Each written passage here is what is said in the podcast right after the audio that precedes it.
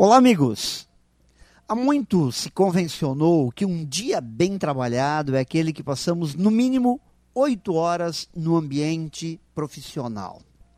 E de uns tempos para cá, nestes momentos do chamado novo normal, o home office veio a mudar um pouco isso, mas a tal carga de oito horas continuou vigente, só que agora presa a novas tecnologias. Mas a pergunta que vai é a seguinte Destas tais oito horas, quantas efetivamente são produtivas? Horas que fazemos a diferença.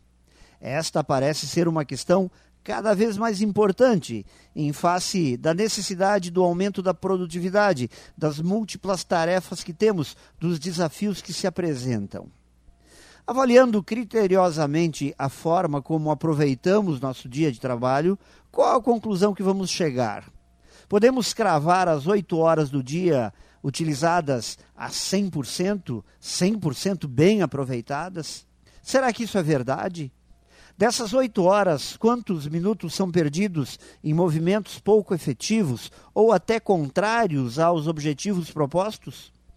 O eterno vai vem das redes sociais, as correntes da fortuna ou de autoajuda sendo replicadas, o alimento feito aos grupos de família, a falta de visão do que realmente é importante ou a inexistência de métodos que ajudem a gerenciar toda a rotina?